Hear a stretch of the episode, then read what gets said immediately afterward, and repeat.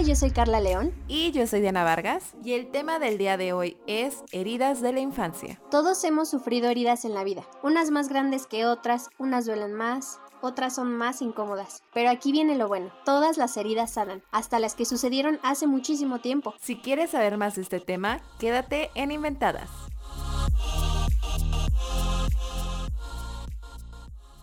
Hola a todos, ¿cómo están? Bienvenidos a un nuevo episodio de Inventadas Podcast, el segundo de esta bella temporada, que estamos muy emocionadas de que la escuchen toda, porque creo que va a estar increíble. ¿O no, Carlita? Sí, Dianita, hola, hola a todos los que nos están escuchando. Eh, muchísimas gracias por estar aquí nuevamente en este episodio eh, número 2, si no han escuchado el anterior, por favor dense una vuelta en su plataforma preferida porque tocamos un tema bastante, bastante interesante con nuestra querida amiga Fortuna, que también tiene su podcast, que es Dosis de Fortuna, también para que le echen un ojito. Y el día de hoy, como bien lo mencionas, tenemos un tema bastante interesante. Ojalá que les llegue pues a su corazón, que puedan compartirnos también sus historias de vida. Entonces se va a prestar muchísimo para, para la reflexión el día de hoy. Sí, que justo Carlita y yo estábamos platicando como de, oye, está bien cañón, porque cuando estábamos como investigando más sobre el tema, dijimos como, híjole, a esto nos vamos a aventar. Y nos vamos a tema necesario. también. Sí, es muy necesario, sobre todo para, para sanar, ya lo mencionamos en el título, sanar las heridas. Creo que es algo bien importante, ¿no? Porque muchas veces nos enfocamos en el, en el presente, en el hoy, de qué voy a hacer para cambiar a futuro, pero nunca nos ponemos a pensar que también nuestro pasado incide muchísimo en lo que somos hoy en día. Entonces, creo que, creo que es importante por esa razón el tema del día de hoy, pues hay que arrancarnos llenita. Sí, y bueno, yo nada más quiero hacer como un pequeño disclaimer, o sea, como que siento que igual muchas cosas de las que van a salir a flote son como algunas de las que llegamos a mencionar en la primera temporada a lo largo de los episodios que eran más como personales, ¿no? Desarrollo personal. Sí. Pero creo que esta información es necesaria porque justamente vas desmenuzando el por qué teníamos ciertas actitudes, ¿no? Como que de repente platicábamos de cosas que sabíamos que no nos checaban o que no estaban bien con nosotras y que queríamos cambiar, pero no entendíamos por qué, ¿no? O sea, por qué éramos de esa manera y creo que esto nos va a ayudar muchísimo a abrirnos los ojos en ese sentido y que, o sea, sí es ventanearnos un poquito nosotras, pero es también como una invitación a que todos ustedes piensen qué pueden estar cargando que como bien decía Carlita, ¿no? O sea, influye en la persona que somos ahora y en las acciones que llevamos a cabo porque van, van a darse cuenta, o sea, no es algo que hagamos de manera inconsciente, sino que ya está como grabado en nuestro ADN también. Sí, justamente. O sea, coincido totalmente. Ya, ya habíamos como incluso lo hemos mencionado, ¿no? Así como, pues estamos trabajando en mejorar estas cosas y así, pero, eh, o sea, sí, totalmente creo que, creo que es importante lo, lo que mencionas y también me gustaría resaltar que, o sea, también ese es un tema que, que propuso Dianita y que yo desconocía totalmente, ¿no? O sea, porque uno dice, ah, sí, sanar las heridas, pero las de la infancia, o sea, está muy cañón, ¿no? Y ya cuando te metes a investigar y a checar como que todo lo que representa esto, o sea, que no nada más eres tú, ¿no? O sea, es como todo tu, todo lo que viviste, tu la relación que tenías con tus padres o, o con la persona que te crió, entonces está, está bastante bueno. Sí, que también es como parte de la autoestima a lo mejor, o sea, como que creo que parte de lo que todos tenemos un poco de conocimiento es como sí, en nuestra infancia suceden ciertas cosas que nos marcan y que determinan un poco la manera en que nos conectamos con el exterior, ¿no? O sea, nuestra personalidad a lo mejor influye un poquito, pero, o sea, sí son, sí son como cosas más profundas que, que, la autoestima, ¿no? O sea, para entender por qué somos como somos, sí hay que meternos a, a tocar ciertas fibras sensibles. Como les decía, o sea, creo que va a ser un ejercicio muy fructífero aunque pues de primer momento nos dé un poquito de miedo, ¿no? Adentrarnos porque pues sí es como echarnos un clavado a lo mejor a cosas que ni siquiera nos habíamos cuestionado. Entonces creo que es, es un tema necesario como les decía. Así que Carlita, ¿por dónde comenzamos hoy? Pues mira, a, mí, de, o sea, de primera mano me surgió y dije, bueno, ¿de dónde son? Bueno, vamos a darles un poquito de contexto antes de, de meternos. Es que de verdad me, me, emociona muchísimo este tema. Pues para empezar, existen, o sea, así como teóricamente cinco heridas. ¿No? Emocionales de la infancia. Que ahorita se las vamos a ir desglosando un poquito. Pero yo dije, bueno, ok, hay cinco heridas, pero cómo es que surgen, cómo, cómo es que nace todo, todo este, pues sí, o sea, como todo este panorama de, de sufrir eh, cierto tipo de cosas. Y, y me encontré muchas veces con que o sea, la parte fundamental de las heridas que vivimos en la infancia son por cómo nos relacionamos o cómo fue nuestro desarrollo con nuestros padres, ¿no? O con quienes, ya les mencionaba hace ratito, con quienes nos cuidaron en la infancia, ¿no? O sea, porque muchas veces como que no interiorizamos por qué son tan importantes este tipo de, de relaciones, ¿no? De, de cómo nos llevamos con nuestros padres y cómo vamos formando como esos vínculos, esos como apegos y es como lo decía Dianita, o sea, a partir de lo que vimos en la infancia y mucho tienen que ver los papás, es la forma en la que nosotros nos desarrollamos hoy en día, ¿no? O sea, nuestra autoestima, cómo eh, resolvemos problemas, cómo incluso interactuamos con nuestra pareja. Ahorita en, un ratito también les voy a contar como algo que me dijo una profesora sobre tener hijos y sobre criarlos. Entonces, pues me gustaría que empezáramos por estas cinco heridas, ¿no? O sea, para que vayamos planteando como un panorama que la verdad están, están como, o sea, como que yo las veo y digo, digo, chino, o sea, yo también sufro de esto, pero pero voy a ver si sí o si no. Y, o sea, por ejemplo, tengo el, el miedo al abandono. O sea, y la verdad es que quien no ha experimentado, o sea, ahorita en tiempo real, decir, híjole, es que a veces me siento muy solo, ¿no? Y la verdad es que yo no recuerdo haber dicho así en mi infancia, así de, ay, estoy sola y abandonada, pero, o sea, la verdad es que sí viene de algo del pasado. Sí, o sea, no tiene que ser como algo tal cual, o sea, los nombres que les vamos a ir dando de las heridas de la infancia, o sea, a lo mejor sí es muy fácil identificarlas como, no lo sé, por ejemplo, en este momento la herida del abandono, o sea, a lo mejor sí, tiene, si vivieron con un padre ausente o en una familia, eh, digamos, pues no, no la convencional, que creo que es más convencional, pues este tipo de familias, ¿no? Eh, en nuestro país también, eh, a lo mejor sí es muy claro, ¿no? Pero como decía Carlita, o sea, a lo mejor no es como que, o sea, no sé, no me quiero revolver, pero creo que todos tenemos un poco de cada herida por distintas razones, o sea, y les digo, no se la tomen de manera literal. Yo, por ejemplo, creo que sí identifiqué dentro de mí parte de la herida de, del abandono y no porque no tuviera yo a mis papás cerca, ¿saben? O sea, porque siempre tuve unos papás que se preocuparon por mi bienestar, que siempre me apoyaron y demás, pero de alguna manera sí hubo momentos durante mi infancia en las que me sentía como un poco dejada de lado y no porque fuera algo, digamos, intencional también de los padres, que eso también es importante, o sea, a lo mejor sí viene de nuestros papás, pero muchas veces no son acciones, digamos, con, con el afán de dañarnos, ¿no? De marcarnos, que, o sea, creo que les decía, hay actitudes muy claras como pues sí, a lo mejor de ambientes muy tóxicos en los que crecieron, pero hay otras que no, o sea, que se hacen de manera inconsciente y que son momentos que para nosotros en ese momento representó algo tan importante que nos marcó y que lo seguimos cargando hasta el momento, ¿no? Sí, justamente. Algo, algo que sí hay que recalcar como de, de todo esto, o sea, sí tiene que ver o sea, justamente como lo decías, Dianita, sí tiene que ver con los papás, pero no por eso representa una culpa hacia los papás. Sí, sí es justamente eso, ¿no? Porque muchas veces, o sea, por ejemplo, yo me he encontrado con, con, personas que dicen, híjole, es que soy así y tiene la culpa mi papá y es que mi mamá me trató así de chiquito y entonces yo por eso soy así. O sea, ojo, hay que, estas heridas, con estas heridas no hay que buscar como culpables, o sea, porque solo como que te deslindan, ¿no? De la responsabilidad que tú tienes de sanarlas. Como que es fundamental que esas heridas las trabajemos nosotros solitos, o sea, darnos el permiso para, para aprender a, perdonarnos, porque al final, y, es algo que yo siempre he pensado, que echarle la culpa a alguien más de lo que a ti te pasa, pues es como no asumir tu rol, ¿no? O sea, como cuidador de ti mismo. Entonces, sí, eso es bien importante lo que dice Dianita, o sea, si están vinculadas a los padres, pero no precisamente, este, vamos a decir, ay, sí, vayan y culpen a sus progenitores, no, o sea, sí, sí hay, sí son cosas como muy individuales que, que tenemos que, que sanar. Justamente, o sea, porque creo que, bueno, o sea, dentro de las características que yo había encontrado, por ejemplo, de la herida del abandono, sí es, o sea, sí existe una tendencia justamente a sentirte víctima. Pero, o sea, sí hay que ser conscientes, y también a esto venía el comentario de lo de la autoestima, ¿no? O sea, hay que ser conscientes que sí hay ciertas cosas de nuestro pasado que nos marcaron, pero, o sea, no tiene por qué quedarse sin resolver, o no tiene por qué nuestro pasado determinar nuestro presente o nuestro futuro. O sea, tanto el autoestima como este tipo de heridas son cosas que podemos ir trabajando y que debemos ir trabajando porque no es algo que resuelvas y digas como de, ah, ya, se quedó, cierro, eh, cierro el asunto y ya de aquí estoy lista para el resto de mi vida. ¿Por qué no? O sea, estamos en un ambiente constantemente en cambio y tenemos que también irnos adecuando y digamos como ir actualizando justamente todo este aprendizaje, ¿no? Y bueno, no sé si quieras como adentrarte un poquito más en, en la herida del abandono. Sí, sí, eh, A lo mejor como un poquito más de, de, la descripción y ya después a lo mejor compartirles un poquito, pues de lo que logramos detectar, ¿no? También para que ustedes puedan identificarse un poquito y decidir si tienen esta herida o no. Bueno, en este caso, la herida del abandono, o sea, tal cual como dice el nombre, pues sí puede surgir de algo tan, tan simple, entre comillas, como por ejemplo que nos haya tocado vivir la separación de,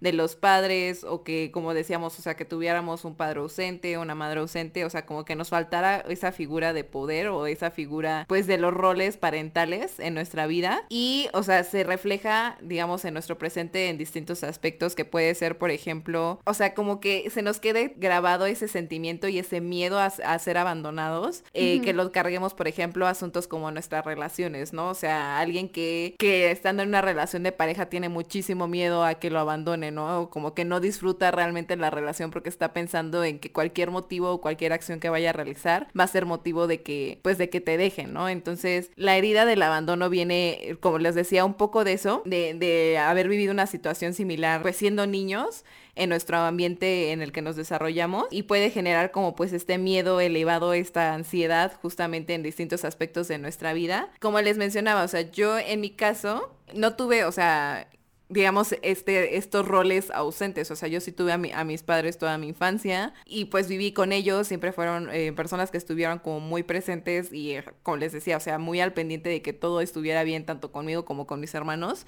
Pero, o sea, yo siento que parte de, lo, de la herida del abandono que yo tengo es un caso muy específico. Viene de, eh, de repente, ciertas situaciones en específico que como les decía, o sea, no son de manera intencional, pero que eran momentos que para mí representaban algo muy, muy grande y que ellos no estuvieran presentes o como que se les olvidara porque pues igual ellos estaban enfocados en, el trabajo o en mis hermanos o si había otras situaciones que de repente los desconcentraban, que, que no lo recordaran, que se les olvidaran detalles como que, les digo, para mí en ese momento eran importantes, pues sí me hacían sentir de repente justamente esa parte, ¿no? De me sentía de repente abandonada, me sentía como que otras personas estaban antes que yo, entonces como que mi valor de repente lo, lo cuestionaba, ¿no? O sea, como no soy lo suficientemente importante para que se acuerden, ¿no? Que creo que también, o sea, tiene que ver pues con cómo está nuestra autoestima, cómo interpretamos lo que suceda también en el momento, como yo les había comentado ya en algunos otros episodios. O sea, yo desde los ocho años empecé a ser una persona muy, muy insegura por otros asuntos que van a salir en las demás heridas.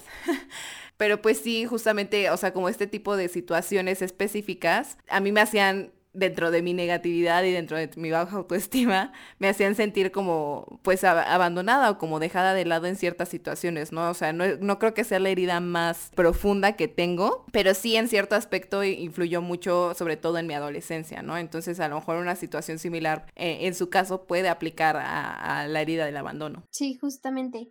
Yo creo que eh, en mi caso yo me identifico con esta porque, por ejemplo, yo le llevo nueve años a mi hermano, ¿no? Y yo sufrí ese como sí no abandono porque evidentemente cuando pues tienes un hijo como que centras toda tu atención, ¿no? Además mi, mi, hermano había nacido prematuro y con asma y demás cosas, entonces yo tenía nueve años y, y para mí sí fue un golpe tremendo, ¿no? O sea, de decir, bueno, es que yo ya no estoy totalmente protegida o, o, mimada incluso, no sé, voy a, voy a llamarlo así, o ya no soy el centro de atención, ¿no? De mis papás, ahora viene alguien más y, y la verdad es que sí, sí choca muchísimo, o sea, a, a los nueve años que te digan, ¿sabes qué? Ahora ya no voy a ir por ti a la escuela, tú te tienes que regresar solita. Como que sí es algo muy complicado, ¿no? Pero, híjole, igual yo creo que mezclaría como mi situación de, de vida con más heridas de la infancia. Pero, o sea, sí es muy importante, yo creo que como que verle el lado bueno a esas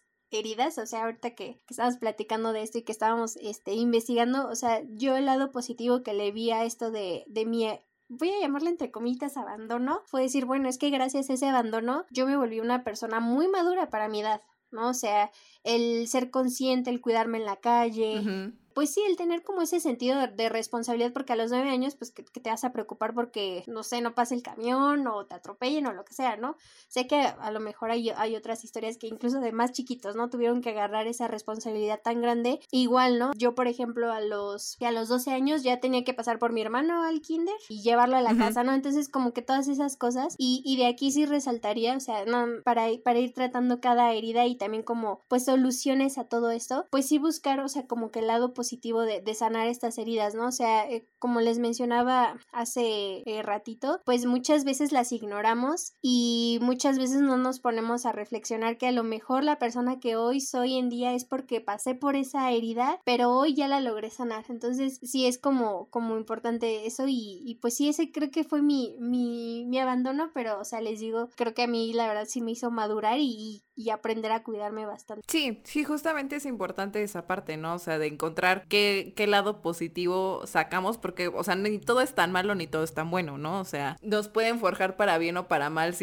ciertos episodios de nuestra infancia o de nuestra vida en general, ¿no? Pero antes de, de cambiar a otro, a otra herida, sí me gustaría mencionar también otras de las características, sobre todo de las personas que llegan a tener esta herida del abandono, y que es justamente, o sea, que tienen una necesidad de aceptación como muy muy grande, ¿no? O sea, por lo mismo de que se sienten que son personas abandonables, que son personas que no merecen de repente la atención, buscan, digamos, hacer ciertas cosas que los hagan como, pues no merecedores, más bien es como sentirse parte de algo y aceptados. Entonces de repente hacen cosas que no, o sea, que no son realmente cosas que desean hacer, sino que son meramente con ese enfoque, ¿no? Con el, el sentirse que son parte de algo y que ese algo pues no los va a abandonar, ¿no? Pero muchas veces, por ejemplo, como les comentaba, en las relaciones, como se puede ver de repente esto es como, o sea, digamos, si, si llega a escalar mucho la herida, actitudes que podemos notar dentro de las relaciones de una persona que tiene herida del abandono es justamente como este, como tienen este miedo a que los dejen, la manera en que interpreta ciertas cosas se va, o sea, va a tener una respuesta distinta. Por ejemplo, eh, si tu pareja no te contesta, eh, empiezas a pensar como, es que ya me cambió por alguien más. No, es que seguramente no soy suficiente. O, ¿sabes? O sea, es, eh, ahí es donde se va a diferenciar como si existe una herida o no. Porque justamente, o sea, y de repente ahí es donde yo siento que que a lo mejor me identifico también por momentos que decía, o sea, mientras estaba investigando había encontrado esta parte que decía que te vuelves una persona que asfixia demasiado, ¿no? O sea, como que empiezas a, a, pensar justamente en el escenario catastrófico y empieza a decir es que me van a dejar, como les digo, o es que ya hay alguien más. Y asfixias tanto a la otra persona por esta necesidad de no me dejes, que terminas haciendo como este, este deseo realidad, digamos, ¿no? O sea, como llegas a asfixiar tanto al, otro que termina por dejarte porque no es algo que esa persona quiera, ¿no? Entonces, o sea, digamos, si te dejan piensas como, claro, es que yo lo sabía, o sea, yo sabía que a lo mejor, o sea, no era suficiente. Y no es tanto eso, sino que tus mismas inseguridades causan que, que tú estés ahí constantemente presionando y que por eso ahora sí te dejen, pero no porque no seas realmente suficiente, sino porque tu actitud te llevó a ser asfixiante para la otra persona. Totalmente. Híjole, ya me, ya me iba a ventanear de, de esto, porque ahorita me, me, acordé, por ejemplo, con mi pareja, yo era una persona súper celosa, pero muy celosa, y, y, justamente creo que viene a partir de ahí, ¿no? O sea, como de esa inseguridad de, de pues sí, de que, de que te abandonen en esta ocasión. Afortunadamente no sufrí como, como que me dejaron demás, pero sí, o sea, totalmente, ¿no? O sea, como que de esa situación te pueden devenir muchas más, ¿no? O sea, como celos enfermizos o que tengas como, pues ciertas actitudes de, de necesidad de, de que otra persona pues te apruebe y demás, que sí, sí está muy, cañón. Y por ejemplo, de esa misma herida, a mí me gustaría conectarla con el miedo al, al, rechazo y creo que es una de las de las heridas más profundas, ¿no? O sea, porque justamente es un rechazo como de nuestro interior, pero con interior, este, por ejemplo, se refieren a las vivencias, al pensamiento, a los sentimientos y sí hay, por ejemplo, hay muchas personas que como que asignan o designan el miedo al rechazo, o sea, por múltiples factores, ¿no? O sea, por ejemplo, el rechazo de los papás, de la familia o, o de tus amigos, ¿no? Entonces, como que genera ese pensamiento de rechazo de no ser deseado o ser descalificado, ¿no? Hacia, hacia uno mismo.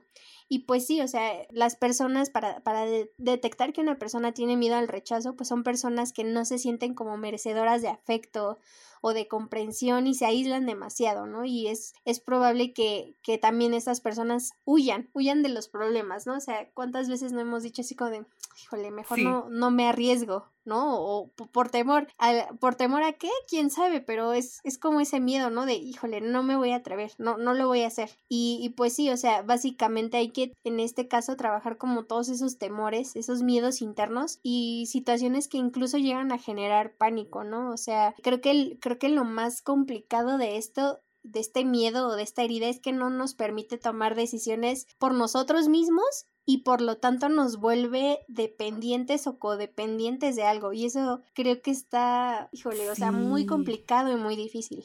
Es que es muy, muy importante y muy fuerte todo lo que estás diciendo. O sea, justamente una de las características es que son personas solitarias, ¿no? O sea, por lo mismo, de que buscan aislarse y buscan huir. Y no manches, yo me identifiqué cañón con esta parte. O sea, ahí fue donde dije, creo que sí tengo esta herida. o sea, y les digo, tengo en mayor o menor medida y me gustaría compartirles como primero las heridas y después mi experiencia porque hay, digamos, tres heridas relacionadas a, la misma anécdota o a la misma, o al mismo recuerdo, ¿no? Entonces, eh, antes de contarles para que, para que lo entiendan igual, sí, sí es importante que, que nos quedemos con esta parte, ¿no? O sea, como son personas que justamente no quieren ser rechazadas, son personas que se vuelven muy complacientes. Entonces es como como, dices, empiezan a caer en relaciones dependientes o codependientes por lo mismo, porque, o sea, no importa si no quieren hacer algo, no importa si no se sienten cómodos con una situación, con tal de que no los dejes y no aplica nada más para las relaciones de pareja, sino con amistades, con la familia, en el trabajo, o sea, en distintos ámbitos, son personas que, que, se comportan de esta manera, ¿no? O sea, que no le dan prioridad a, a lo que realmente quieren porque lo único que están buscando es, es valoración. O sea, es ser recibidos, ser acogidos por alguien más. Entonces, pues sí es una herida que es, es como decías, de las más dolorosas. Y algo que, que, me, a mí me marcó mucho es como la parte de que también huyen, ¿no? O sea, en el momento en el que te empiezas a sentir como que tienes que enfrentarte a lo que tú estás sintiendo, sí es como de no, ah, ah, no me puedo detener aquí. Entonces no resuelves y sigues cargando con esa herida. Entonces, con todo, sí. Sí, es, está cañón, o sea, y se van a dar cuenta cómo van conectando de repente en algunos puntos las heridas, pero, o sea, no se queden tampoco con la parte de que no manches la tengo y qué voy a hacer, o sea, sí hay manera de ir trabajando como les decíamos, o sea, ese es el punto también, ¿no? De que la reconozcan para que sepan en qué, en qué tienen que trabajar, ¿no? O sea, sí es algo que se puede ir arreglando y que se puede ir resolviendo para no, no llevarlo cargando más tiempo, pero sí, sí pueden impactar de manera eh, impresionante en nuestras vidas. Sí, totalmente, totalmente. Y creo que eso es lo, o sea, es muy importante lo que mencionas, o sea, creo que todos tenemos un cachito de todas las heridas. Pero tampoco es como hay que ser catastróficos, así de, ay, ¿qué voy a hacer? ¿No? O sea, creo que si hay una, una salida. Igual en un ratito más se, se los vamos a contar. Me gustaría continuar con esta herida, porque siento que yo la tengo, pero bien desarrollada. Estoy, estoy, diciéndoles ahorita que no sean catastróficos y yo ahorita, pero sí la tengo mucho. Eh, y es la, la herida de la humillación. Híjole, esta herida es o, se genera pues cuando sentimos que los demás nos desaprueban o nos critican. O sea, si eres una persona que está completamente atenta y dispuesta a los comentarios de los demás o, a lo, o lo que digan los demás, pues es como una, una característica de esta herida y se genera básicamente en la infancia, de, o sea, por aquellos momentos en los que a lo mejor eh, nos hicieron sentir como torpes o malos o, o, que no, no, no hicimos alguna conducta correcta. Entonces, esto definitivamente destruye la autoestima infantil, ¿no? O sea, eh, sí son como heridas emocionales que, que generan como igual una, una este, personalidad como muy dependiente, ¿no? Nos hacen, por ejemplo, decir, o sea, si de chiquito te catalogaron de cierta forma, tal vez de grande crezcas como con esa misma característica, ¿no? O sea, por ejemplo... Ajá, con complejos a lo mejor. Con complejos, sí, exacto. O sea, eh, haber sufrido como experiencias malas, pues no nos hacen totalmente libres, o sea, no nos permiten eh, comprender nuestras necesidades y nuestros temores. Y por ejemplo, a esto iba con, con, lo de la creencia de los papás que hace, que hace ratito les mencioné. O sea, por ejemplo, eh, una profesora que yo tenía de, de neuromarketing sí me decía así como de los procesos cerebrales que podemos llegar a hacer, ¿no? O sea, dice, si tú a un niño lo acostumbras, o sea, que gritarle es normal, por ejemplo, si la mamá todo el tiempo se la pasa gritándole, entonces él va a crecer y va a decir, ah, bueno, es que yo necesito una pareja, o sea, y todo es inconsciente, no crean que lo hacemos así como por voluntad. Inconscientemente vas a decir, yo necesito una pareja que me grite porque eso es como mi normalidad y mi realidad y lo que incluso está mi cerebro, ¿no? O sea, porque a eso acostumbramos a, a nuestro cerebro o a, o a, nuestro niño, por así llamarlo. Entonces, creo que este es uno de, también de las más complicadas, o sea, la humillación, ¿no? O sea, como por no sé, momentos tan pequeños de nuestra infancia que nos dijeron así como de eres esto o eres lo otro, pues seguimos cargando con eso y nos hace tener una muy mala autoestima o nos hace encasillarnos incluso, ¿no? En un modelo de decir, ah, bueno, entonces si yo soy el bravucón de mi escuela, entonces de grande igual lo tengo que ser. Es muy importante justo eso que mencionas de, o sea, cómo vamos validando lo que nosotros, o sea, recibimos e-, en esa etapa, ¿no? O sea, de repente, y justamente eso viene lo de normalizar, ¿no? O sea, no identificas tú que eso es algo malo porque ese fue en el, eh, el ese fue el entorno en el que te desarrollaste, ¿no? Entonces, para ti no es algo distinto, no, no te va a brincar. Y como decías, de repente buscas de manera inconsciente, porque pues sí no es como de que, ah, sí quiero que alguien me grite, pero atraes eso porque eso es lo que, o sea, lo que estás acostumbrado. Entonces, o sea, es complicado, si, o sea, si no tenemos eso resuelto, no vamos a lograr tener cerca a personas que lo tengan resuelto también, o va a ser muy complicado que lo logremos, porque o sea, nos llamamos, digamos, de manera inconsciente, o sea, nos vamos atrayendo con esas, con esas mismas heridas que cada quien va cargando. Y tarde o temprano, o sea, y no es como que llegues con tu carta de presentación y digas, hola, tengo esta herida, yo también, ah, pues hay que ser pareja o cosas por el estilo, sino que van saliendo por ciertas actitudes que son igual, digamos, arraigadas a la, a la misma herida eh, vamos empatando y al final de cuentas terminan saliendo estos asuntos, ¿no? De repente eh, terminamos atrayendo como lo que no nos gustaba o lo que queríamos cambiar y ya cuando nos damos cuenta que estamos más adentrados en una relación, nos damos cuenta que es justamente eso lo que queríamos evitar, ¿no? Y como decías, o sea, la verdad es que yo, yo no sé tanto como de cómo funciona en el cerebro, pero creo, o sea, que de, de los momentos de humillación sí son muy difíciles que se te olviden, porque es, es algo que representa muchísima carga emocional y, y, que, o sea, que sí es, es algo que te causa inseguridades, ¿no? De repente, o sea,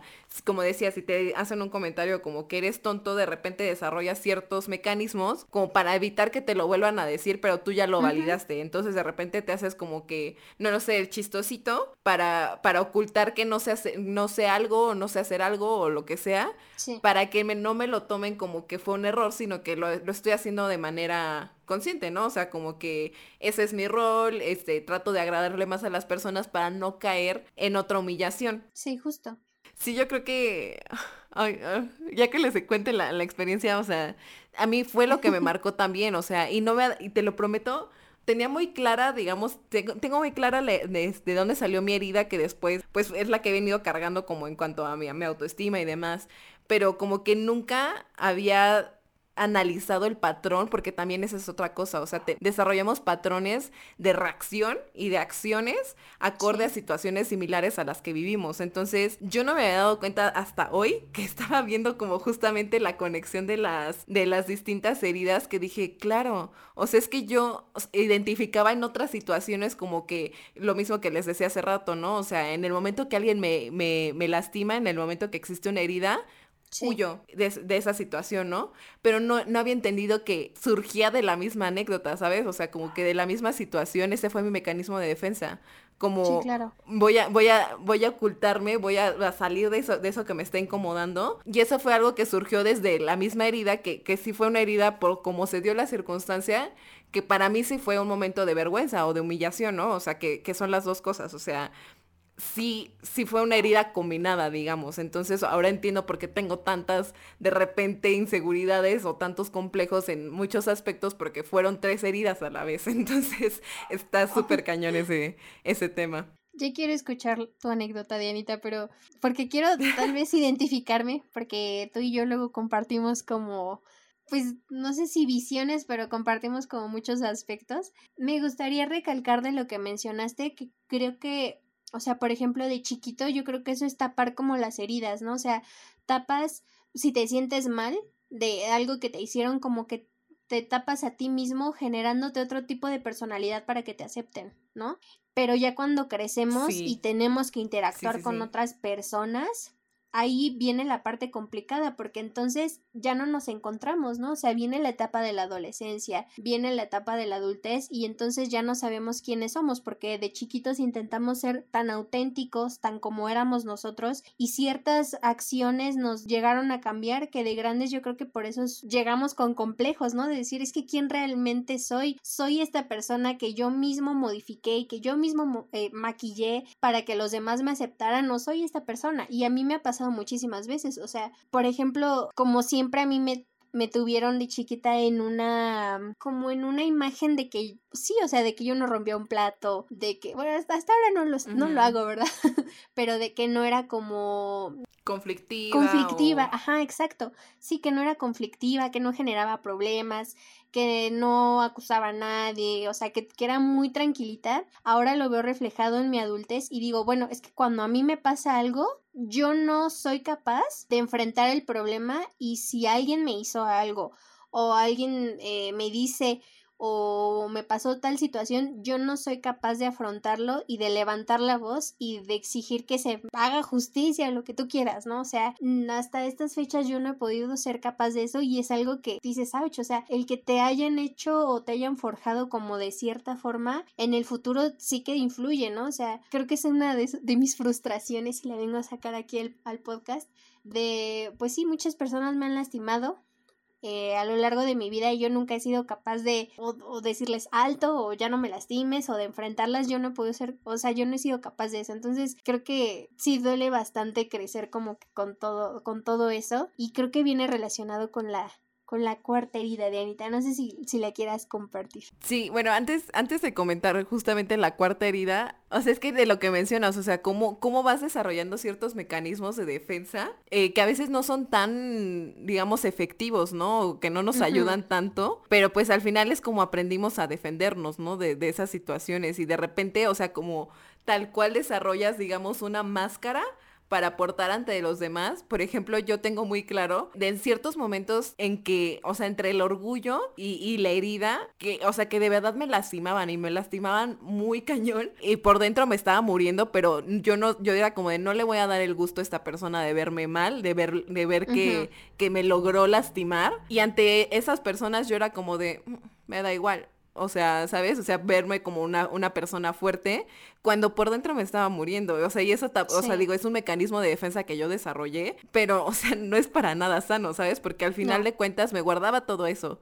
y tarde o temprano va a salir y va a explotar. Entonces, si tienen un mecanismo así, analícenlo. No, no es algo muy sano que digamos, o sea, a lo mejor en cuestiones de, de cómo nos perciben allá afuera, pues sí, nos vemos muy chingones, como que todo funciona muy bien, como que nada nos lastima, pero tarde o temprano nos va, nos va a salir a flote y a ver cómo lo resolvemos, ¿no? Mientras más tiempo lo estemos ahí tapando. Pero bueno, ahora sí, pasando a la cuarta herida, que es la herida de la traición. Aquí creo que la manera más fácil de, de entenderla es como, o sea, sí, sí se relaciona más con lo, la imagen que tenemos de nuestros papás, ¿no? O sea, como cómo los vemos a ellos como roles a seguir, pero como bien decía Carlita, ¿no? La, personas que eran como muy importantes en nuestro proceso de desarrollo, que los teníamos como en un pedestal, que algo hicieron que se nos cayeron de ese pedestal. Entonces, ahí es donde nosotros nos sentimos traicionados. ¿Por qué? Porque tenemos una ilusión, tenemos como, pues cierta imagen atenida a alguien que admiramos y de repente es como de todo fue falso, ¿no? O a lo mejor algo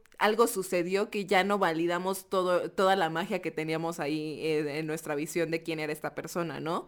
Y eso qué es lo que trae como consecuencia, que nos volvemos personas muy desconfiadas, que somos también personas que no, o sea, que le tememos como a la incertidumbre, ¿no? De repente, o sea, no saber qué va a pasar es algo que no, que no, que no podemos manejar, ¿no? O sea, queremos tener todo perfectamente controlado, que para justamente que no nos suceda lo mismo, ¿no? O sea, empezar a pensar de más, empezar a proyectar a futuro qué es lo que va a suceder, como para sentirte que estás anticipando, que también es ultra desgastante estar sobrepensando las situaciones, pero es, una, es una manera de protegernos como de, es que esto es algo que ya había visto venir, ¿sabes? O sea, entonces ya no me va a agarrar de repente eh, de bajada cuando esto suceda como me, sucedió en ese entonces.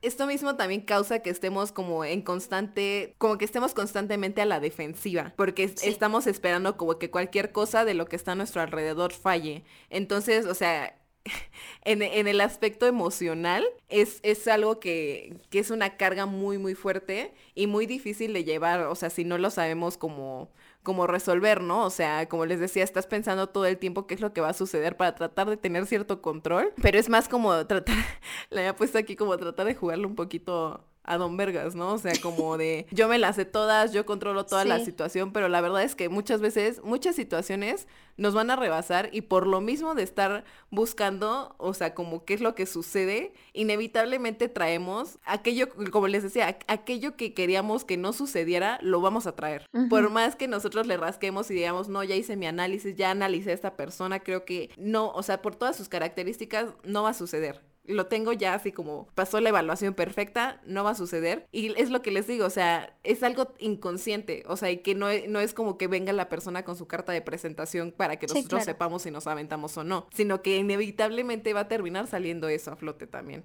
Yo ahí añadiría, o sea, estas, este tipo de, y decir este tipo de personas, pero no, más bien este tipo de heridas nos hacen que seamos como, o sea, que tengamos mucha desconfianza, que tengamos mucha frustración, que no seamos tolerantes, que, o sea, surge mucho la rabia, la envidia, ¿no? Hacia lo que otros tienen, definitivamente baja autoestima, creo que estas heridas coinciden en eso, que nos generan baja autoestima, y, y sí, o sea, completamente con lo que dices, o sea, a ver, pare padecido una traición en la infancia, sí construye muchas personas controladoras, ¿no? O sea, porque quieren tenerlo como, o sea, todo atado, ¿no? O sea, todo bajo su propio poder, porque no quieren, o sea, no, no saben vivir bajo ese tipo de traiciones, ¿no? Entonces, sí creo que es una también de las, de las más complicadas, totalmente. Sí, y aquí, si me lo permites, voy a meter aquí mi, mi historia, porque, o sea, ya cubrimos las tres heridas que, que abarca, que es justamente la herida de la traición, la herida de la humillación y la herida del rechazo. Lo que yo viví e, e, es, una situación muy sencilla, pero que me marcó, o sea, de sobremanera, ¿no? Recibí un comentario de una persona que para mí era un rol a seguir, que para mí era alguien que admiraba.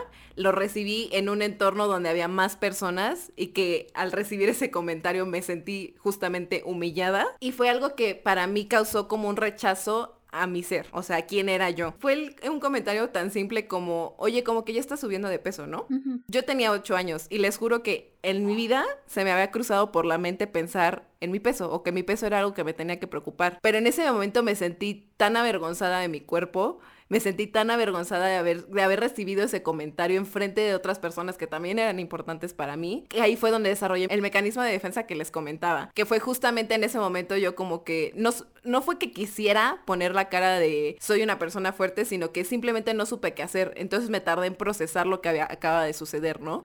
Y ya lo siguiente que supe fue en el momento que identifiqué que sí, me dolió, decidí retirarme y fue como me voy a recluir porque me daba vergüenza incluso compartir con mi familia qué es lo que había pasado, ¿no? Como que algo así me había hecho sentir mal porque era como reforzar y revivir justamente lo, que acaba de suceder. Entonces fue algo que me guardé para mí. Y fue como irme a, recluir yo sola llorar porque era realmente algo que me había lastimado y como les digo, es algo que nunca me había cruzado por la cabeza, pero me hizo sentir tanta repulsión por mí, por mi cuerpo, empezar a verme en el espejo de una manera completamente diferente. Entonces, a partir de ese momento, o sea, ese fue como lo que aprendí a replicar, o sea, y les digo, ya es algo que yo no había entendido o sea, que sabía que era algo que hacía, que no estaba bien, pero no, no había entendido por qué, ¿no? Y en ese momento, o sea, fue cuando lo desarrollé, o sea, porque lo, lo mismo que les comentaba hace rato, o sea, en el momento que alguien más me lastimaba, ahí sí ya era desde el ego de no me va a suceder otra vez, de no les voy a dar el gusto de ver cuánto me lastimaron, me voy a guardar todos los sentimientos, si es que me decido a dejarme sentirlos, dejarlos para cuando esté yo a solas. Y como les había dicho incluso en una anécdota, ¿no? O sea, que me habían dicho como de, ay, es que fulanito de tal dijo que te había visto llorar y dije, como eso es imposible, porque yo nunca me permito que me vean así, porque para mí ese es como, son mis momentos bajos y son mis momentos para mí, porque ante los demás yo tenía esta necesidad de comprobarles que, que era, era algo que no me dañaba, ¿no? O sea, que, era una persona extremadamente fuerte y que se traduce en otros aspectos también, ¿no? O sea, tanto en lo académico como a lo mejor cualquier práctica que me decidía poner, siempre era como voy a ser la mejor, ¿no? O sea, o voy a intentar ser lo mejor que puedo ser, porque no quiero, para empezar, sentirme otra vez humillada, ¿no? O sea, o sentirme que, que no soy suficiente. Pero lo, lo, que les comentaba, o sea, lo que desarrollé después de trastorno trastorno alimenticio que tuve fue justamente por eso, porque empecé a rechazar lo que más se me quedó grabado y que tenía yo identificado que a partir de ese entonces tenía yo esa herida, o sea, de que por qué se había, eh, causado como esos pensamientos o por qué, por qué había yo desarrollado esa imagen sobre mí. Yo sabía que era justamente ese comentario, ¿no? O sea, porque como les digo, nunca en la vida me lo había cuestionado hasta ese entonces y a partir de ahí empecé a verme todo el tiempo en el espejo y empecé a juzgarme de sobremanera, ¿no? Pero sí, o sea, les digo, fue una traición porque vino de alguien que, que para mí era importante, fue humillación porque fue enfrente de otras personas que también para mí eran importantes y que en el, su momento pues de alguna manera validaron, ¿no? Porque no hicieron ningún comentario como de, no es cierto, sino como que fue como una aprobación, ¿no? Y la herida del rechazo, o sea, por parte de la otra persona, que sí me sentí como que me estaba alejando o como me estaba haciendo un comentario como de, ugh, tu peso, pero también fue un rechazo que internalicé y que me lo llevé y me lo sigo cargando hasta, hasta hoy en día, ¿no? O sea, es algo que yo soy consciente ya, que ya he ido trabajando poco a poco, pero que sí llego a tener sus momentos bajos, ¿no? O sea, y literalmente llevo más años de mi vida lidiando con esto de los que pude disfrutar sin que se me pasara por la mente que era algo de lo que me tenía que preocupar, ¿no? Entonces, o sea, ahí viene la importancia de justamente pedir ayuda también cuando lo necesitemos, ¿no? Porque fue, como les decía, era algo que me daba tanta vergüenza compartir porque era como, claro, es que, o sea, mi cuerpo es algo que, que no me siento cómoda y, compartirlo con alguien más es como que, ¿qué tal que me dicen que sí, no? O sea, igual que en ese momento. Entonces fue algo que me fui guardando y que se fue desarrollando en distintos aspectos de mi vida ya como adolescente o incluso hoy en día, ¿no? Sí, justamente. Y creo que aquí tocas muchos puntos que son importantes. O sea, creo que eso es lo que más afecta, ¿no? Y es lo que, lo que decía hace ratito de la crianza con los niños. O sea, ese cualquier tipo de comentario, o sea, estás como en, en una etapa en la que no te deberías de preocupar por ese tipo de cosas, ¿no? Sin embargo, suceden. Y, creo que, o sea, lo más valioso que hiciste ante esta situación, Anita, fue precisamente uno aceptarlo. O sea, porque justamente las heridas se sanan aceptándolo y también creo que es importante, o sea, también darnos como ese permiso de enfadarnos con aquellos que nos ofendieron en aquel momento, ¿no? O sea, también ese es uno como de los pasos o los procesos que tenemos que, que aprender para sanar esas heridas, o sea, sí sí es sano que te enfades con aquellos que te hicieron daño, ¿no? Y que sí, o sea, aunque sean personas muy cercanas, aunque sean, no sé, incluso hasta nuestros propios papás, está bien sentirnos mal con esas, sentirnos mal con esas personas que nos hicieron daño, ¿no? Porque al final, si nos esforzamos por no hacerlo, por decir, híjole, es que era una persona que yo apreciaba muchísimo, entonces no me voy a enfadar con esa persona, o sea, al final terminamos como reprimiendo ese dolor, o sea, y se convierte incluso en odio, ¿no? O en resentimiento, o te dañas a ti mismo y creo que el reconocimiento de, de, de de todo lo que pasó Dianita, pues es, es muy valioso y, o sea, muy importante, ¿no? No te detuviste en eso, sino que seguiste como, pues seguiste adelante y tomaste conciencia. Creo que eso es también muy importante, porque sí, o sea, desafortunadamente siempre nos vamos a topar con personas que, que realicen algo o, comentarios o que nos hagan algo que nos va a afectar muchísimo y lo importante, o sea, como, como bien lo mencionabas, es no, no sé si adaptarnos a eso, más bien como aceptarlo y tomar nuestras propias decisiones en torno a eso, ¿no? Y, creo que me identifico muchísimo con esa parte de, de querer ocultarnos, ¿no? O sea, de ensimismarnos o, o hacer este problema como muy individual y la importancia que es de tener una, como bien lo llamabas, como una red de apoyo, algo que, que nos haga como aterrizar todo eso que nosotros sentimos. Y, con ello también me gustaría contar,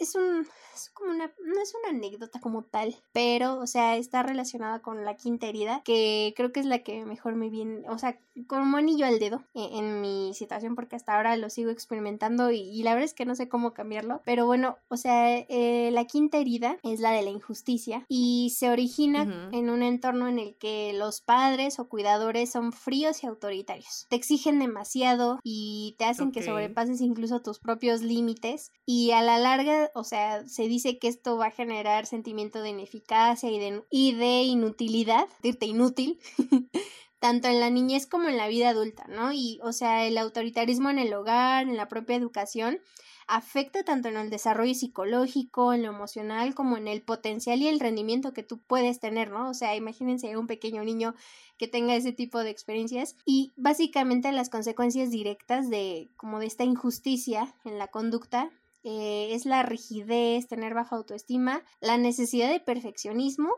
y la incapacidad para tomar decisiones con seguridad. Y les digo que me cae como anillo al dedo porque justamente viendo un video en TikTok me encontré con una chica que decía que sufrimos, o sea, que se sufre a veces del síndrome del perfeccionismo, ¿no? ¿Y a qué va esto? O sea, no es como un síndrome como tal consolidado, ya lo llamo así, quiero aclarar, pero por ejemplo son aquellas personas que no realizan ciertas cosas, no toman ciertas decisiones o no dicen algo por temor al fracaso, ¿no? O sea, porque ya están eh, en cierto, ajá, como en cierto, en cierta percepción de los demás que es un temor horrible a fallar y debo confesar aquí en este podcast que a mí me pasa eso. O sea, soy una persona, cuida mucho lo que hace, lo que dice y en general toda mi vida lo cuido muchísimo porque siempre toda mi vida estuve, este, por parte de mis padres, orientada a la excelencia, ¿no? A saca 10, haz esto lo mejor que puedas, o sea, sí, en realidad a ser perfeccionista. Y no los culpo, ¿no? O sea, no, no los quiero así como tachar de, es que ustedes me hicieron así,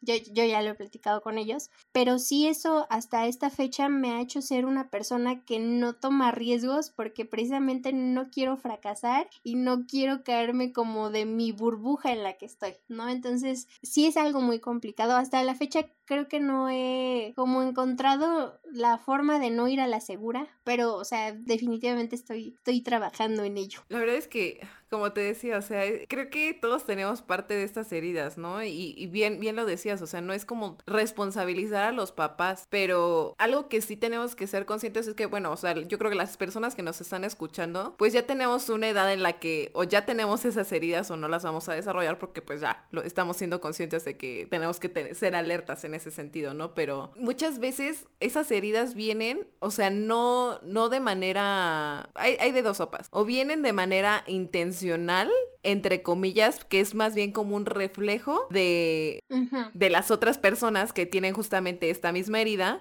las proyectan en los niños de una u otra manera o pues son simplemente parte de las circunstancias también, ¿no? O sea, creo que en, en, mi, en mi caso tengo parte de la herida de la injusticia, digamos, porque también, o sea, como decías, es, es sí de padres autoritarios, pero también que de repente son padres como digamos, un poco más lejanos, decía también, ¿no? O sea, y que se puede caracterizar como que son niños que realmente no tuvieron una infancia per se, sino que estaban más, más pensados hacia acá, la parte de la estructura, de la disciplina, como decía ¿no? Son personas muy correctas, que siempre están tratando de ser como muy estructurados y que por lo mismo, digo, puede tener beneficios, ¿no? Que decían, pues también son personas muy exitosas por lo mismo, porque están centrados en dar buenos resultados, ¿no? Pero digamos que de alguna manera crecieron muy rápido, ¿no? Tú a lo mejor también decías, ¿no? En el momento en el que nació tu hermano, tuviste que hacer ciertas cosas para que a lo mejor tú no te sentías lista, ¿no? Como que de repente tuviste que dar el brinco y de ahí se desarrollaron ciertas,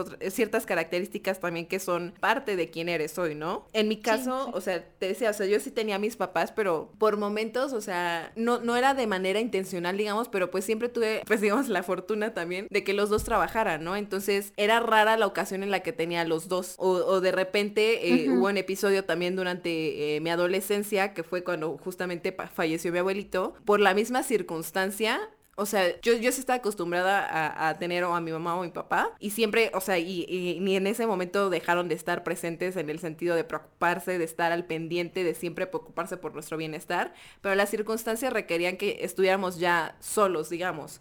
¿Por qué? Porque los dos estaban trabajando y mi mamá en ese, en ese momento también se enfocó en cubrir el espacio que existía ahora eh, con su mamá, ¿no? Ella tenía esa responsabilidad, sentía esa responsabilidad, entonces hubo un, una ausencia en ese sentido y en esa etapa, o sea, ya, ya no era, digamos, niña per se, era más una adolescente, adolescente, pero sí fue algo que en su momento yo me di cuenta, o sea, como yo estaba tratando de incluso cubrir el rol de la mamá en el hogar, por lo mismo de querer ser complaciente que viene de la otra de las heridas, antes de preocuparme por yo vivir mi duelo, mi proceso, era como estar para los demás. Entonces era como, llegamos a la casa, ok, hay que comer y ya me pongo a hacer mi tarea, pero ya va a llegar mi papá, entonces hay que cocinarle también para que cuando llegue ya también pueda descansar y cómo te fue en el día, ok, pero si mi hermana ya salió de trabajar, cosas así, ¿sabes? O incluso me acuerdo, algo que me daba risa, eh, bueno, pues ahorita ya me da risa, ¿no? Pero pues mis hermanos son mayores que yo, ¿no? Entonces mis hermanos luego, eh, los fines de semana sobre todo, se quedan dormidos más tarde y mis papás iban a trabajar. Entonces cuando mis papás iban a trabajar, pues yo les preparaba el desayuno a mis hermanos, ¿no? Igual les digo, cumpliendo el rol como de la mamá, de cuidar, de proteger, de servirle a los demás para ser también alguien que sea, digamos, valioso, pues siempre les preparaba, ¿no? Y yo me sabía de que a fulanito de tal no le gusta comer esto, pero a mi papá tampoco. Entonces, o sea, estar como atendida a eso y hasta hace poco me di cuenta de que ellos nunca dimensionaron que era yo quien se preocupaba en ese sentido.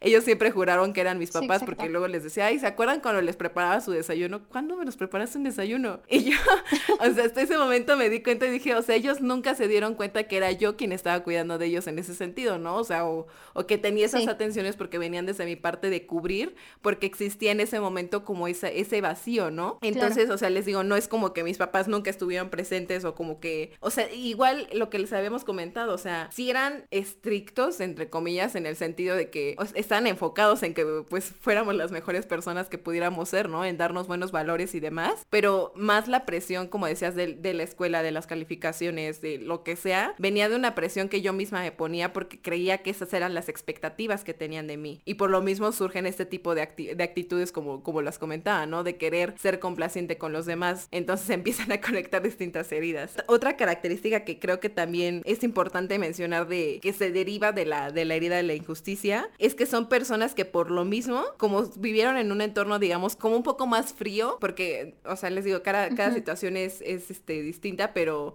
por lo general cuando existe una herida de la injusticia, como bien decías, o sea, son padres más autoritarios, son padres que no demuestran tanto afecto, son personas que no se saben relacionar o que no saben expresar, digamos, amor físicamente, ¿no? O sea, como y creo que en este, en este aspecto, o sea, yo me identifico y yo decía, pero ¿por qué? O sea, ¿por qué soy así? O sea, como, como alguna vez platicábamos, ¿no? De repente llega alguien, te platica su situación. Primero, de, parte de otra idea, tu primer instinto es huir porque es como, no, no quiero estar cerca de mis sentimientos, ¿no? Y segundo, no sabes, o sea, como dar ese apoyo y, como te decía yo, muchas veces no es como que no quieras o no te importe la otra persona, sino que no estás acostumbrado, no sabes por qué, pero no sabes dar amor o no sabes expresarlo físicamente así como para dar el soporte, ¿no? Me acuerdo que había un meme que decía como yo consolando a otras personas y con una escoba así a lo lejos haciéndoles como sí, sí, sí, el apapacho en la espalda. Sí, sí, ya, ya. Ajá, exacto, ¿sabes? Y yo decía, pero ¿por qué soy así? Entonces siento que a lo mejor ahí empiezo a encontrar un poco de las características de por qué me fui desarrollando como me fui desarrollando, pero lo que es muy importante de todo esto es lo que, lo que ya mencionamos, ¿no? De hacernos nosotros responsables, no culpabilizar a nadie, porque a final de cuentas cada quien decide, o sea, cada, les decía, cada situación es diferente, cada quien sabrá si fueron circunstancias o fueron intencionales, pero que no los determine, o sea, que no sean heridas que ya marcaron su presente y su futuro, ¿saben? O sea, con el pasado tenemos, hay que trabajarlas y hay que aprender a resolver para nosotros poder desarrollarnos de mejor manera, pues a partir de ahora, ¿no? Y seguirlo refrescando cada cierto tiempo porque inevitablemente vamos a seguirnos relacionando y a seguir desarrollando distintas heridas a lo mejor a, lo largo del tiempo, ¿no? Totalmente. Creo que tocaste varios puntos que, híjole, tal vez en, en otro episodio podamos este, hablar, pero por ejemplo eso de, hay, hay incluso teorías psicológicas, ¿no? De subirte de nivel para compensar el papel papel o el rol que otra persona no está cumpliendo. También a mí me pasó por ahí eso, incluso una psicóloga también me dijo, o sea, tú en cuanto nació tu hermano, tomaste el, papel junto con tus papás de ser mamá. ¿no? O sea, y dice, o sea, tenías nueve años, tomas esa responsabilidad, está cañón, pero sí, o sea, son cosas que hacemos y que no nos damos cuenta. Y de ahí viene, ¿no? O sea, creo que es importantísimo lo que mencionabas al último de aceptar las heridas, ¿no? Eh, emocionales como parte de nosotros, o sea, no, no hay que taparnos los ojos y decir, ay, no, yo no tengo nada, o sea, porque a la larga no reconocerlo, pues no nos va a ayudar a seguir adelante, a lo mejor ustedes no perciben que tengan algo, pero, pero siempre es importante detenernos un poco, analizarnos y sentir, ¿no? O sea, cuáles incluso pueden llegar a ser nuestros defectos y ver si estos parten de una herida que tuvimos en la infancia, observarla detenidamente y saber que, pues, o sea, todo tiene una solución y va a resultar beneficioso porque en cuanto asumamos que necesitamos ayuda, nos vamos a sentir más liberados, ¿no? O sea, hay que aceptar que nos hacemos daño reprochándonos o, o, no atendiendo como que todo lo que sentimos porque muchas veces también estas heridas se reflejan en temas de salud, ¿no? O sea, y pueden incluso llegar a la depresión o a la ansiedad o ataques de pánico. Entonces es muy importante eso, ¿no? O sea, darnos permiso para aceptar la situación y también creo que aquí también entraría el, el perdón, ¿no? O sea, creo que algo importantísimo de sanar estas heridas y ya lo hemos hablado en, en episodios anteriores es el perdón, o sea, absolutamente todas nuestras experiencias nos enseñan algo, ¿no? Y, es probable que nos cueste muchísimo aceptarlo y nuestro ego es especialista, ¿no? En crear esas barreras de protección para decir, no, yo no tengo nada, yo estoy bien, soy perfecto, pero no, o sea, lo cierto es que muchas veces ese ego nos complica la vida, entonces, pues sí, hay que simplificar nuestra vida, hay que, hay que hacer un gran esfuerzo, mirar al frente, ¿no? Y afrontar todo, todo esto que, que tenemos, sobre todo para, para no transmitirlas, o sea, porque es, es real que las heridas no solo se transmiten por o sea, nuestros hijos, también ahí iba un paréntesis rápido, o sea, los papás no son perfectos, pero también hay que, hay que aprender a perdonarlos, nadie lo es, entonces, pues no hay una guía, ¿no? De cómo ser el mejor papá del mundo, muchas veces ellos no se dan cuenta de que a lo mejor ciertas cosas nos hicieron mal o otras nos hicieron bien mucho de más. Entonces, también hay que, hay que, este, como aprender a, a sanar esas heridas heredadas y sobre todo eso, ¿no? O sea, porque hay muchos psicólogos que sí afirman que si nosotros continuamos con este tipo de conductas, inconscientemente se las vamos a transmitir a nuestros hijos. Entonces, pues sí, darle forma, darle forma a nuestra vida y saber que lo bueno de, que todas estas heridas sanen con el tiempo y cuando le damos sentido a todo lo que, a lo que pasó, pues vamos a mejorar muchísimo más nuestras relaciones, vamos a, a hacer algo, pues sí, relaciones mucho más productivas y saludables con los demás y también con nosotros mismos. Sí, es, es, algo muy necesario y sobre lo del perdón que, que, igual mencionabas, estaría bueno en algún punto pues sí adentrarnos en ese tema, pero también, o sea, de momento pues piénselo como, como se los planteábamos alguna vez, ¿no? O sea, perdonen no por eh, acto de caridad y que, ok, que los demás vean sí. que tengo esta capacidad, sino por ustedes. O sea, por no llegar, sí, o sea, no seguir cargando y, y atribuyéndole un, una carga de sentimientos negativos a ciertos recuerdos, ¿no? O sea, porque es desgastante y es muy doloroso. O sea, no solo a recuerdos, sino a personas, ¿no? De repente es como, ay, ni me lo menciones porque lo que me hizo, ¿sabes? O sea, y muchas uh -huh. veces como el no me lo menciones es ni siquiera de entrarnos a, a reconocer, como decías, lo que nos sucedió, ¿no? Entonces, cuando se sientan listos, y si no se sienten listos, pidan ayuda también. O sea, nosotros no somos especialistas, sí. pero,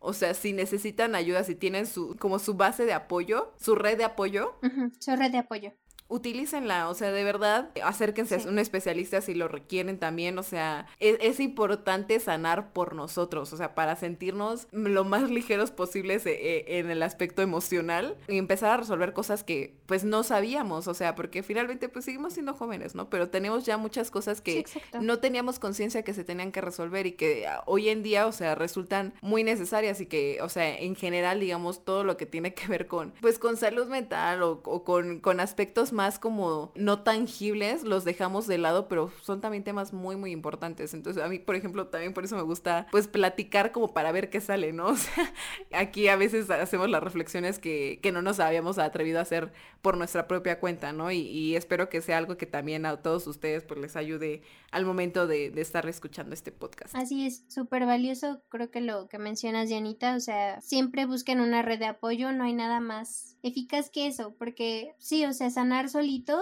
se puede lograr, pero yo creo que es mejor hacerlo acompañado de las demás personas. Sí, sí, es, es muy importante reconocer cuando no podemos con todo y no nos hace débiles, nos hace conscientes. Justamente, total, total. Yo creo que añadiría que pues sí repasemos si tenemos heridas, porque igual yo decía, yo no tengo ninguna herida de la infancia y cómo de que no, si salieron a, a flote, hice una introspección, entonces tampoco hay que victimizarnos y decir, ay, tengo mis heridas, fracasé o lo que sea, no, es súper normal, creo que todos las tenemos, entonces nada más trabajarlas, aceptarlas, adaptarnos y eso sería, o sea, como, como todo, o sea, eh, de verdad que que nunca hace daño atender nuestras emociones ni nuestros sentimientos, entonces, pues sí, es, es como Em, ojalá que este tema les haya servido muchísimo para que se den cuenta de lo que ustedes tienen guardado o para que se descubran a ustedes mismos, ¿no? Nunca, nunca es tarde para hacerlo. Exacto.